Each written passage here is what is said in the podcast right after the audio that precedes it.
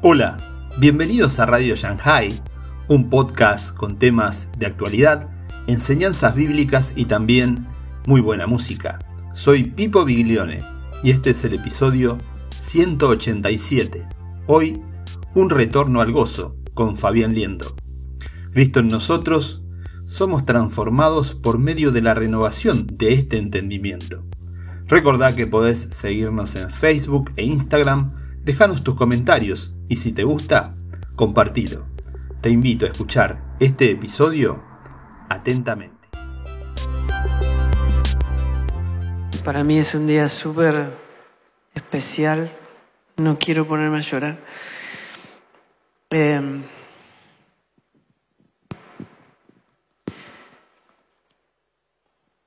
Para mí, Ulises fue un alma gemela. Hace 25 años que estamos pegados. Y me pareció que era completamente oportuno para mí poder entender cuál es esa armonía que produce el Espíritu de Dios en nosotros, gobernando nuestra alma, y por qué frente a esta realidad eterna el Señor dice en 1 Tesalonicenses 5:16, estad siempre gozosos. Por favor, cerremos nuestros ojos. Señor, en el nombre de tu Hijo, Jesús, someto todo espíritu a la autoridad de Jesucristo y te ruego que por tu poder y por tu gracia infinita nos reveles tu palabra en la persona de Cristo. Que algo eterno, divino, nos acontezca esta noche, que transforme nuestra vida para siempre. No venimos por costumbre, no estamos acá simplemente porque nos gusta estar. Vinimos para ser transformados por tu palabra, porque nos enamora tu persona, Señor. En el nombre de Jesucristo. Amén.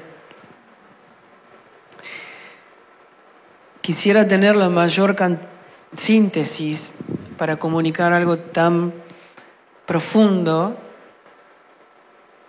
pero bueno, tengo 35 minutos. Em, la realidad de los hijos de Dios es que la mayor parte de nuestra vida hablamos de lo que no entendemos. Hablamos de lo que creemos, pero el conocimiento o nuestro entendimiento viene en una medida de conocimiento. Desde la primera semilla de mostaza de fe en la cual nosotros vamos a Cristo porque entendemos la condición del hombre, entendemos la mala noticia. Y cuando nos damos cuenta desesperadamente que necesitamos un Salvador, el Señor nos recibe y nos da vida.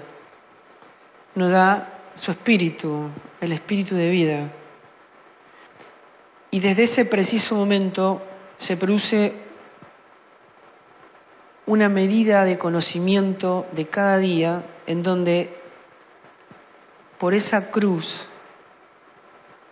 el Señor dijo, nadie viene a mí, nadie puede venir en pos de mí si no se niega a sí mismo, toma la cruz y me sigue, ¿no? Esa cruz de la cual Pablo, hablando de la experiencia apostólica, la experiencia de ese misterio que Dios reveló de tiempos ocultos a los santos por primera vez, que es Cristo en nosotros, dice, la única manera de que esta realidad se nos revele y crezca en nosotros en un conocimiento que nos dé un entendimiento, y ese entendimiento es lo que nos transforma, ¿no? Somos transformados por medio de la renovación de ese entendimiento. Pero Pablo dice que para que esto ocurra, Él está a las 24 horas crucificado. Ese es mi estado, dice Pablo. Estoy crucificado juntamente con Cristo para que no viva yo, sino que viva Cristo en mí. Así que desde que al Padre le agradó revelarme al Hijo, no busquen más a Pablo, Pablo no está.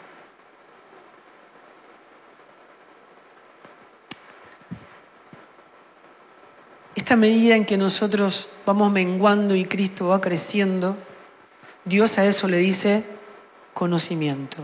Toda la mente apostólica, toda la revelación apostólica de Cristo en nosotros y nosotros en Él, porque de eso se trata, toda la doctrina, toda la experiencia apostólica en la cual persevera la iglesia de Jesucristo, este hecho de estar revestido de Jesucristo, es que cada día, por la obra de la cruz, le vamos conociendo más.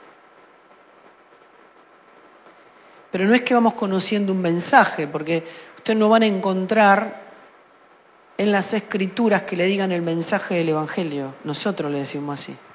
Porque el Evangelio es una persona. Es Cristo el Evangelio.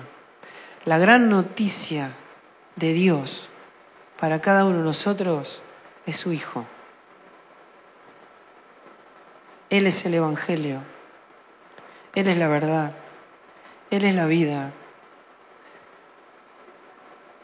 Él es la resurrección. Así que el que cree en Él, aunque esté muerto, vivirá. Nada de todas estas realidades pueden ser traídas de lo eterno a lo temporal a menos que Dios produzca una medida de conocimiento que aborde todas nuestras situaciones temporales. ¿Se puede ser un hijo de Dios y tener roto tu matrimonio? Por supuesto. Un hijo de Dios puede tener todo lo que quiere. Esa es una realidad. Por tu inmadurez. Porque hay tanta carne que Cristo como la salvación no abordó tu familia, no abordó tu matrimonio, no abordó tus hijos. Aunque tenés todo en Él, vivís como si no lo tuvieras, por la inmadurez, por haber tanta carne en tu vida. ¿Cómo explico esto? A ver, toda la palabra de Dios explica que cuando vamos a Cristo, nuestro espíritu es vivificado. Cristo se une a nuestro espíritu y se hace uno con Él. Pero las dos naturalezas, aunque son completamente diferentes y opuestas, y se repelen entre ellas, coexisten el viejo hombre y el nuevo hombre, la carne y el espíritu, Adán y Cristo, coexisten en nuestras vidas.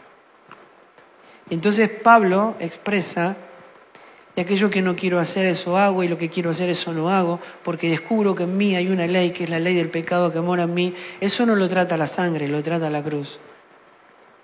O sea que la guerra es contra la carne. ¿Cuándo? Hasta que el Señor nos venga a buscar. Si mi alma obedece a la carne, ¿qué crece? La carne, ¿verdad? Pero si obedece al Espíritu, Cristo crece y la, y la carne mengua. ¿eh? La carne es una sustancia que debe estar crucificada permanentemente para que Cristo crezca en nosotros. Y si esto no ocurre, gente amada, todo lo que está en nuestra vida está en peligro.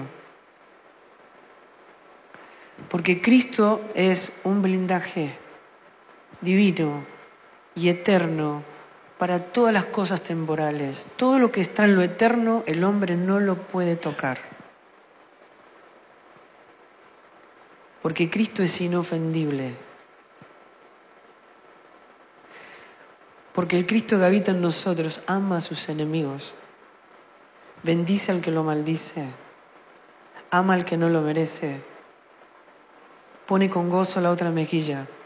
A menos que ese Cristo sea manifestado en mi vida, no vamos a poder expresar esta realidad eterna de la cual Dios nos hizo parte. Cuando la palabra de Dios está diciendo, estad siempre gozosos, no está hablando de que nos esforcemos para que eso ocurra. No. Es un mandamiento.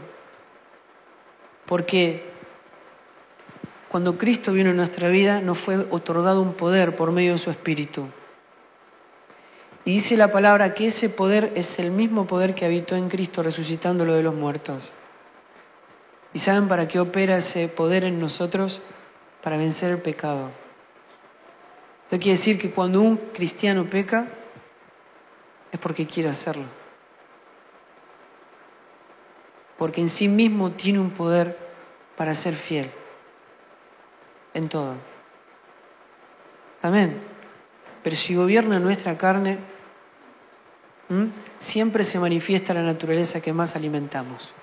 Por eso la guerra es contra la carne. Y el lugar de la carne es la cruz, amados. Esa es la realidad. Ahora me están siguiendo, ¿no?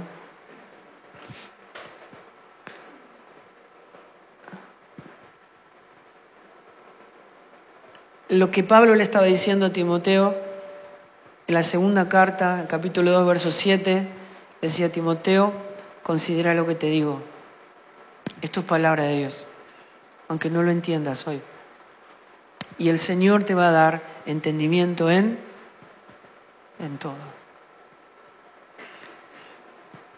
Miren, dice la palabra de Dios que la mente natural, la mente del hombre natural que habita en nosotros, no puede ver las cosas de Dios. No oye, no ve y no entiende las cosas del Espíritu. Pero cuando fuimos a Cristo nos fue dada una naturaleza. El Evangelio es naturaleza nacimos de nuevo con una nueva simiente. Dios nos hizo parte de sí mismo, de su Hijo. Nos hizo miembros de su cuerpo. Es una naturaleza, es un genoma que expresa otra persona que no soy yo, que es Cristo en mí. Esa naturaleza tiene una mente que no es la mía, es la de Cristo. Y es la que puede oír escuchar y entender todo lo que el Padre dice y hacerlo tangible en nuestra vida, para que lo eterno gobierne sobre lo temporal. Cuando yo estoy escuchando algo, cuando yo estoy diciendo algo o estoy haciendo algo, tengo que saber en qué hombre estoy operando. Cuando alguien me hizo algo injusto, doloroso. Y yo digo, no, lo tengo que perdonar porque soy un hijo de Dios, es mi hermano. Pero pierdo el contacto visual, algo quedó dentro mío. Digo, no, no, no tengo nada con él. Yo lo perdono, pero algo quedó dentro mío. Yo tengo que identificar en qué hombre estoy operando. Cristo es inofendible. Y si algo quedó, eso no se soluciona hablando con el hermano, no. Se soluciona poniendo esa carne en la cruz. Me gustaría tener más tiempo de explicar bien esto, pero lo vamos a hacer lo más rápido que se pueda.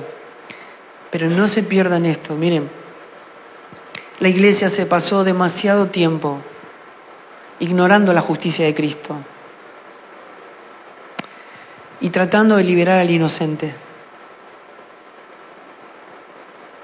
Pero la iglesia le tiene que ser revelada justicia de Cristo que antes ignorábamos y que hoy nos tiene enamorados por completo. En la justicia de Cristo, ¿sabe quién paga? ¿Quién paga? El inocente. La justicia de Cristo es que el inocente pagó por los culpables. Es que el justo murió por los injustos. Si yo, siendo inocente, no estoy dispuesto gozosamente a morir por el culpable, no hay Cristo. No lo hay. No lo hay. Amados, no lo hay.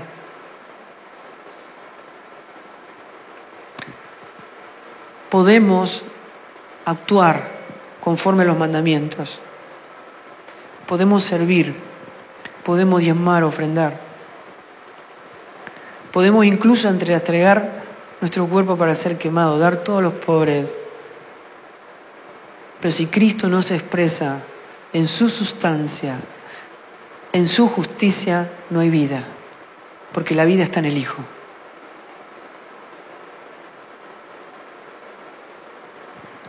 Ahora,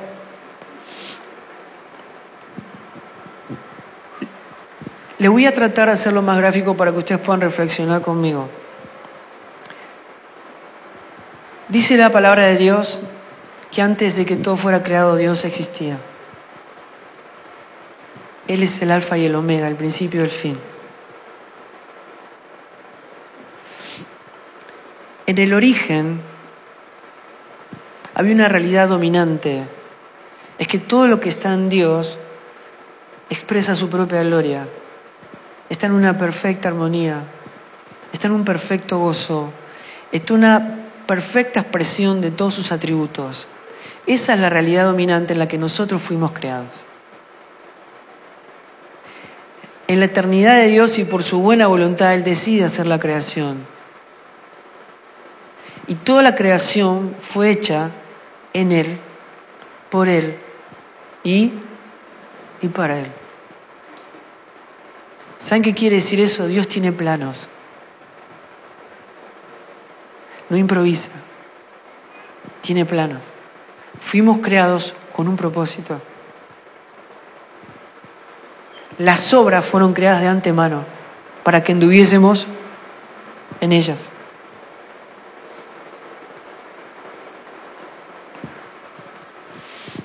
en el principio, en el origen. Dios decide hacer la creación. Dentro de esa creación estábamos vos y yo. Y en la expresión de su propia gloria, en el gozo perfecto, en la satisfacción eterna, en el deleite eterno, ahí fuimos creados. El hombre menosprecia la gloria de Dios y es destituido y pierde todo, porque pierde la vida de Dios.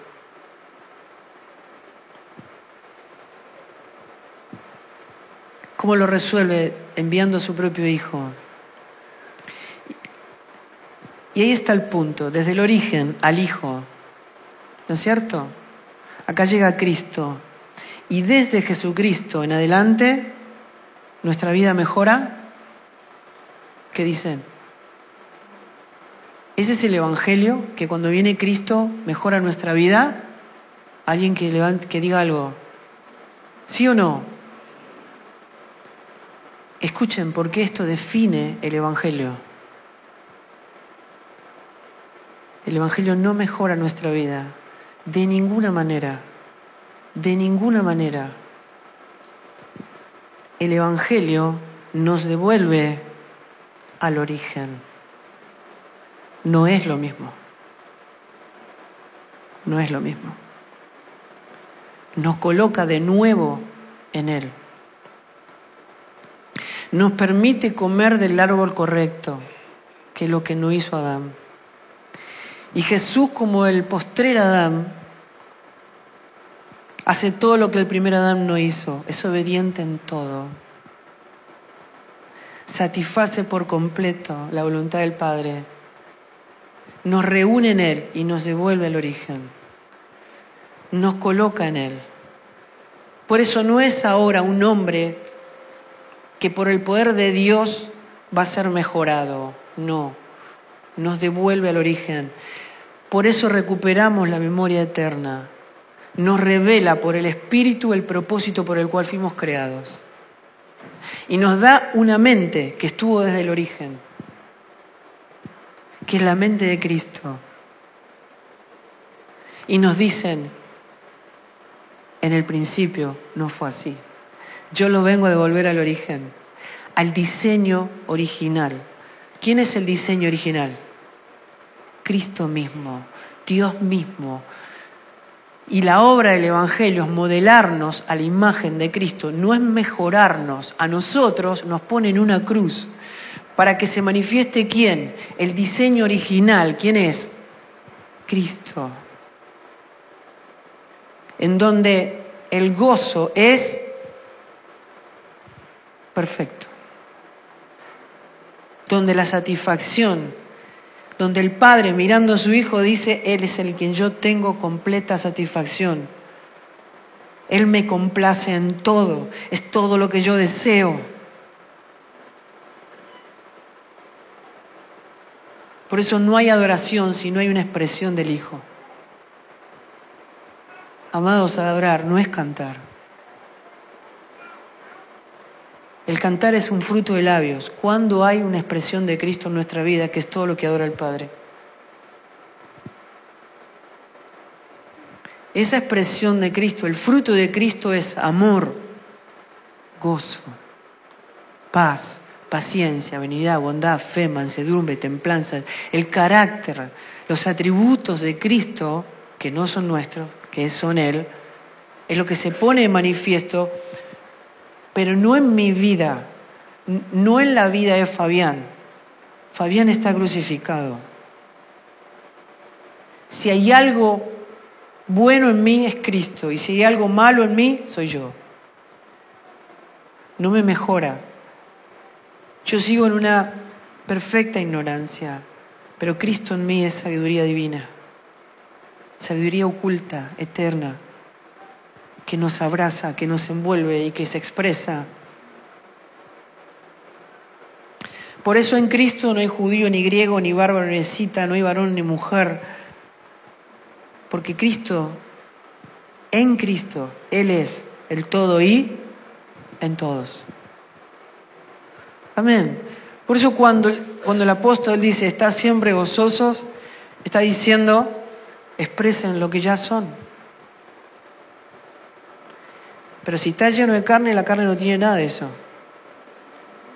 ¿Quién puede expresar eso? El Cristo que habita en nosotros. Amén. Por eso el abordaje no es esforzarme por ser mejor. Es estar crucificado. No es lo mismo. No es lo mismo llegamos a caminos diferentes. No somos gente forzándose para ser como Cristo. No somos gente actuando como Cristo, es Cristo actuando en nosotros. No es lo mismo. ¿Amén? ¿Se entiende o no? No es tan difícil, ¿no? Por eso me permite a mí poder entender que la diferencia que hay entre lo bueno y lo malo, o entre lo bueno y la voluntad de Dios, no es lo mismo. En el Edén habían dos árboles. El árbol equivocado, ¿cómo se llamaba? El árbol del conocimiento del, del bien y del mal. O sea, el bien está en ese árbol, ¿o no? Ok. Y el otro era el árbol de la vida. O sea que el Evangelio no es algo, no es lo que hace el bien, ¿No es cierto? No es cuestión de hacer algo bueno. La justicia humana es, es un balance entre lo bueno y lo malo, pero el Evangelio es un asunto de vida. Si, Cristo hubiese operado, si Jesús hubiese operado en el árbol del conocimiento del bien y del mal, Él era inocente. Hubiesen pagado los culpables, pero es un asunto de vida. Y para que pudiera haber ocurrido eso, él siendo inocente tuvo que morir por los culpables. Dijo, Padre, para así como yo soy uno en vos y vos en mí, ellos sean uno en mí y yo en ellos. Y esa justicia divina que pagó Cristo en nuestro lugar fue lo que hizo que el Padre le diera un nombre que es sobre todo nombre. Para que en el nombre de Jesús se doble toda rodilla y toda lengua confiese que Él es el Señor.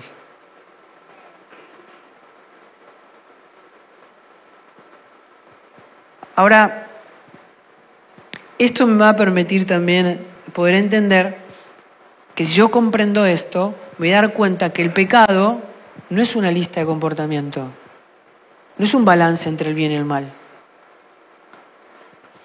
Si la vida de Cristo en nosotros es una naturaleza, quiere decir que el pecado no es una transgresión. ¿Cuándo hubo una transgresión? ¿Cuándo hay transgresión? Cuando hay una ley, ¿no es cierto? Si no, no hay transgresión. Pero nosotros ya no estamos bajo ley. No estamos bajo ayo. Estamos bajo gracia. Cristo ya pagó. ¿Verdad? Y no ejercemos la justicia a los hombres. Porque la experiencia de Cristo es nuestra experiencia. No hay méritos personales. Todo lo que ocurre en la vida de un hijo de Dios es por los méritos de Cristo. Quiere decir que el pecado no es una transgresión, sino que es una traición a la naturaleza. Es una traición al diseño. ¿Me entienden? O sea, si un árbol de manzana saca una pera, es una, es una traición a la naturaleza, ¿verdad? Cuando un miembro de tu cuerpo empieza a andar mal, ¿qué pasa con todo tu cuerpo? Se enferma. Pero nosotros no somos miembros del cuerpo de Cristo. ¿Puede que lo que yo haga afecte todo el cuerpo? ¿Es así? ¿Podemos pensar nosotros y no entender que todo lo que pasa en el cuerpo es corporativo? ¿Puedo decir yo, bueno, es mi vida, yo tomo decisiones por mí mismo, esto no afecta a nadie, en todo caso me hago mal yo? ¿Podemos decir eso lo que estamos en Cristo? No, porque el gozo es corporativo. Porque todo lo que ocurre en la vida del Hijo se expresa en Él, en su persona. Amén. Ahora miren, podemos entender entonces que la iglesia no es una expresión de servicio, sino que es la vida de Cristo que produce buenas obras. No es lo mismo, ¿no? Eh, y produce un querer y produce un deseo que expresa la vida del Hijo, que expresa la vida de Cristo. Ahora, yo, para poder llegar, ya que no empecé y ya se me acabó el tiempo, ¿por qué Jesús dice, amen a sus enemigos, oren por los que le roban, le ultrajan y los persiguen? ¿Por qué dice, bendigan a los que los maldicen? porque es la única forma de que Dios pudo producir en nosotros una nación santa que exprese la vida de su propio Hijo. Porque es actuar a la manera de Dios. Es su gobierno sobre nuestra vida. Dice en 1 Pedro 2.9, dice, ustedes son linaje escogido, real sacerdocio, nación santa, pueblo escogido por Dios. ¿Para qué? Bueno, para que anuncien las virtudes. ¿De quién? Las nuestras no. La virtud de aquel que nos llamó de las tinieblas a la luz admirable. Todo es para mostrar la vida del Hijo. Y todo lo que Dios produce en nosotros es para proteger esa vida y darla a conocer.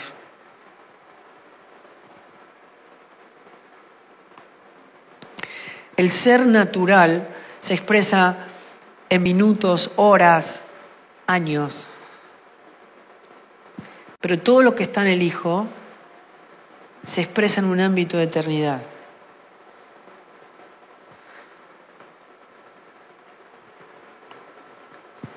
Si ustedes ven la palabra y Pablo, perdón, Pedro, lo expresa a Cristo como la verdad presente. La eternidad de Dios no es algo que dure mucho, es un eterno presente. Y lo que expresa la escritura es que Dios no gobierna, no tiene gobierno sobre el pasado ni sobre el futuro, porque todo lo que Dios hace, lo hace en su Hijo, que es el eterno presente, que es la verdad presente. En la verdad presente está resuelto todo nuestro pasado y le da calidad a nuestro futuro porque todo se expresa en esta ley, porque Cristo es la respuesta antes de que aparezcan todos los problemas en el ser humano que habita temporalidad. ¿Por qué está resuelto nuestro dolor temporal cuando alguien parte? Cuando las circunstancias son adversas a todo lo que nosotros imaginamos. Porque Cristo es la solución, es la respuesta antes de que aparezcan todas las preguntas, todos los dolores y todas las circunstancias. Es el motivo por el cual los apóstoles podían decir, me gozo en las tribulaciones, me gozo en lo que padezco por ustedes, me gozo, me gozo y les digo, y me vuelvo a regocijar.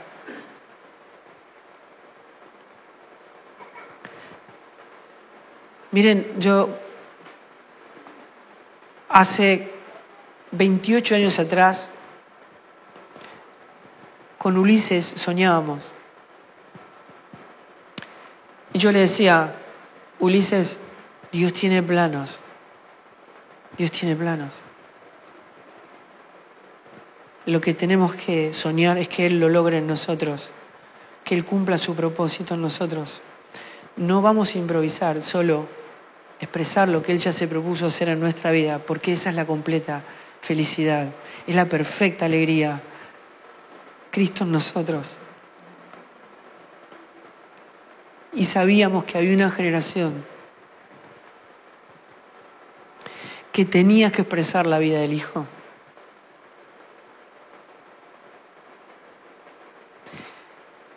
Y cuando uno mira la vida de las personas y en el momento en que Dios, alguien de nosotros tiene que partir, claro, la evaluación no es si hicimos cosas buenas o cosas malas, ¿no? Lo aprendimos hoy, ¿no?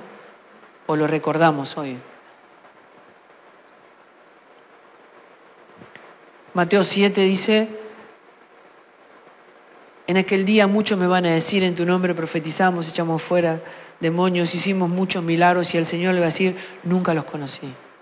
No se trata de lo que hacemos ni lo que decimos, se trata de quiénes somos. Es una naturaleza. El Señor dijo, yo los únicos que conozco son los que hacen la voluntad de mi Padre. ¿Quién, ¿Quién es el único que hace la voluntad del Padre? Hay uno solo. Dice, no es justo ni a un uno, no hay quien busque lo bueno, no hay quien busque a Dios, cada cual se apartó por su camino. Solamente uno. Uno. Hay un solo justo. Hay uno solo que hace toda la voluntad del Padre. Hay uno solo que lo complace. ¿Quién es? Cristo. ¿Y cuál fue la solución que Dios proveyó? Colocarnos en Él. De manera que cuando Él nos ve a nosotros, el Padre nos ve a nosotros, ¿a quién ve? A su Hijo. Por lo tanto, yo que no soy justo, ahora soy justo porque estoy en el Hijo. Somos justos porque estamos en el justo. Somos santos porque estamos en el santo. Somos hijos porque estamos en el Hijo sin merecerlo. Llega un momento, y esto es lo que va a ocurrir, amados. La muerte viene por cada uno de nosotros, y por nuestros hijos, y por toda la gente que amamos. Y ese día lo único que va a contar no es que hiciste de bueno, sino en qué hombre estás si estás en Adán o estás en Cristo. Porque la experiencia de Adán es nuestra experiencia o la experiencia de Cristo es nuestra experiencia, depende de dónde estemos.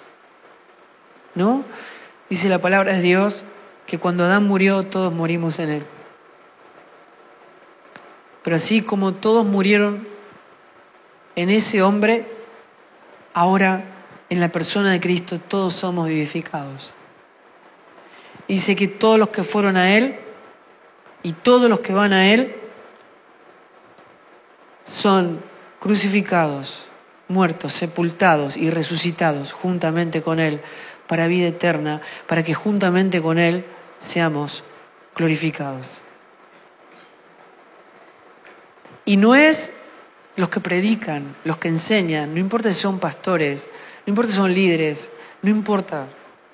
No es los que dicen Señor, Señor, sino los que lo hacen, los que hacen la voluntad de mi Padre que está en los cielos. Y el único que hace la voluntad del Padre es el Hijo y todos los que estamos en Él. Es por sus méritos, no es por los nuestros. Es pura gracia y de esa plenitud es que tomamos todos, gracia sobre gracia. La expresión de Cristo en nosotros es gracia. El gozo de Cristo en nosotros es gracia. Es pura gracia. Miren, yo, nosotros habitamos en un ámbito temporal y créanme, lo que estoy diciendo ya está en el pasado. Pareciera que, que nuestra mente no puede entender la eternidad de Dios, pero por, por algún motivo, por la sabiduría divina de Dios, tuvo que eternizarnos, colocarnos en el Hijo, para que por la mente de su Hijo nosotros podamos entender su propósito eterno y, acceder a dimensiones de gobierno que nos puedan colocar a nosotros en un ámbito de trascendencia, de trascendencia en la eternidad, de vida y de vida eterna, para que todo aquel que nos vea a nosotros pueda ver a Cristo. Y dice, miren, cuando hablábamos de todo eso hace tantos años atrás, con, Ulises decíamos, Ulises, mira, esto es como moribundos, pero siempre vivos en Él. Esto es como pobres, pero enriqueciendo a muchos. Y todo lo que vivimos hoy es como entristecidos, mas siempre gozosos. Cuando Pablo está diciendo esto, está diciendo que también en la tristeza hay gozo y que también hay, en el gozo hay tristeza, pero hay una realidad dominante, que no importa en qué circunstancia de la vida estemos, aún en las más tristes, el gozo gobierna, porque la vida del Hijo está en nosotros. Su sustancia es eterna. y es nuestro estandarte.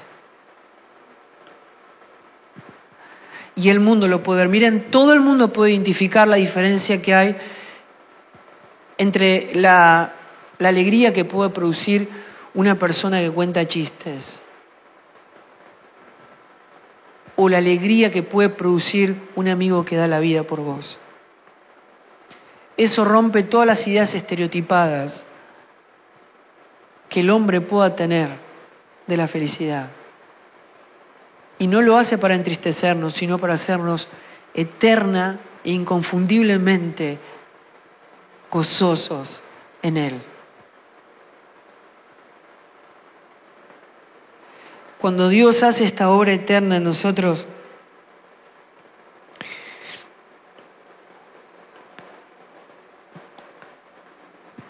Piper decía, los actos más poderosos y dolorosos de la obediencia radical, empezando por el dolor por la causa del pecado, deben estar motivados por el profundo descubrimiento del deleite en Dios. Lo explico de esta manera. Hasta que nosotros no descubramos el infinito valor del tesoro que es Cristo, por el cual vale la pena infinitamente perderlo todo, nunca vamos a sufrir el no poder tenerlo. La palabra de Dios dice que el Evangelio es como un hombre que encontró un tesoro en un campo. Y entendiendo el valor del tesoro que valía miles de millones de veces más que todo lo que él tenía, se fue corriendo y gozosamente vendió todo para obtener el campo donde estaba el tesoro. Hasta que no descubramos el infinito valor del tesoro que es Cristo en nosotros, nunca vamos a estar gozosos de perderlo todo por amor a Él.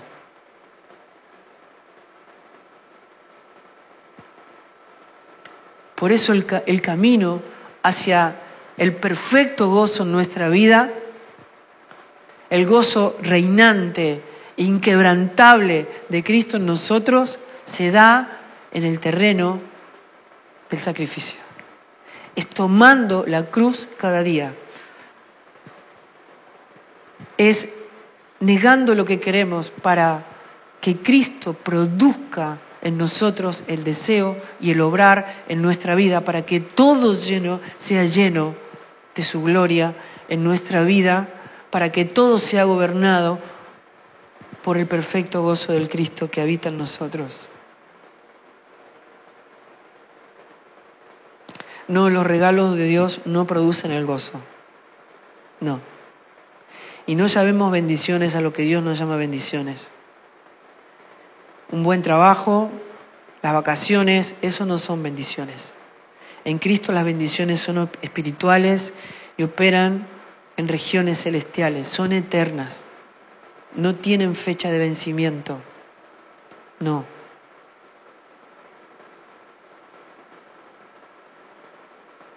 Por favor, amados, estas verdades no tienen que ser reveladas. Y le ruego a Dios que no haga en nuestra vida nada en la forma en que el mundo lo desea.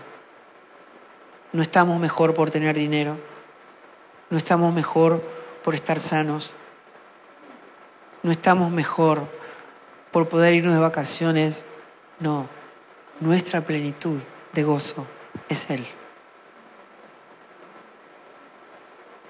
Y no hay nada en este mundo que pueda cambiar esa realidad, porque es eterna y es inquebrantable. Pero hasta que no lleguemos a este nivel de entendimiento, por su gracia, por su poder y por el conocimiento de su gloria, en la faz de Jesucristo, esto nunca va a ser tangible en nuestra vida, aunque ya nos fue concedido. Amén. ¿Alguna vez ¿Vos le pediste gozo al Señor en medio de una tormenta? ¿Sí? ¿Cuánto, verdad? ¿O no? ¿Y por qué? Y capaz que uno puede decir, y bueno, porque no lo tenía, ¿no? Y ese es el problema, es que no se nos revele el misterio que estuvo oculto de tiempos eternos, porque ya Dios, por su Espíritu, nos lo reveló a los santos a lo que tiene en la mente de Cristo. ¿Cuál es ese misterio? Cristo en nosotros. ¿Y el Cristo que está en nosotros? ¿Qué es? ¿Cuál es el fruto del Cristo que está en nosotros? Amor. Y si yo le pido gozo, sabiendo que el fruto de Cristo en mí es gozo, ¿qué le estoy pidiendo? ¿Algo que ya me fue? Entonces el problema es que no se me revela que ya me fue concedido todo en Él.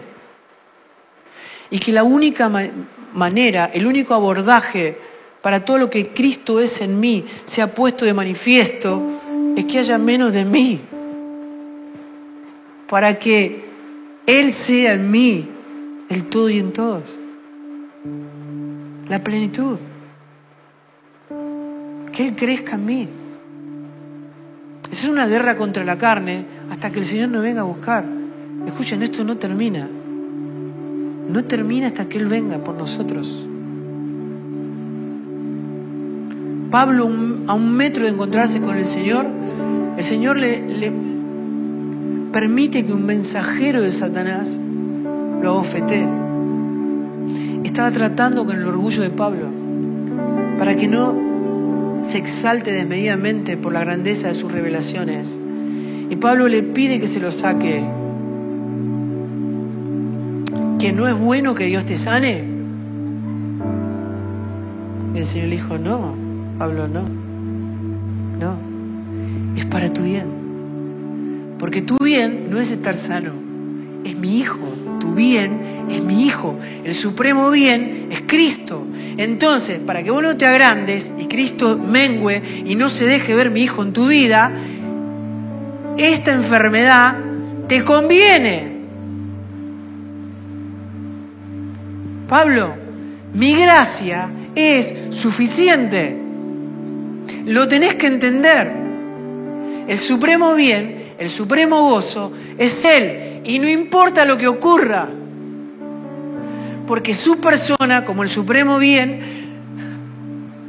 no se envuelve. Estamos sumergidos en Él.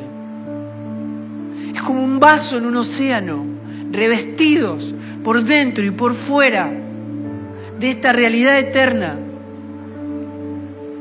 que nos tiene conmovidos, enamorados, nos hace temblar de gozo. ¿Cómo vamos a permitir que las situaciones temporales nos gobiernen, amados? No tiene sentido.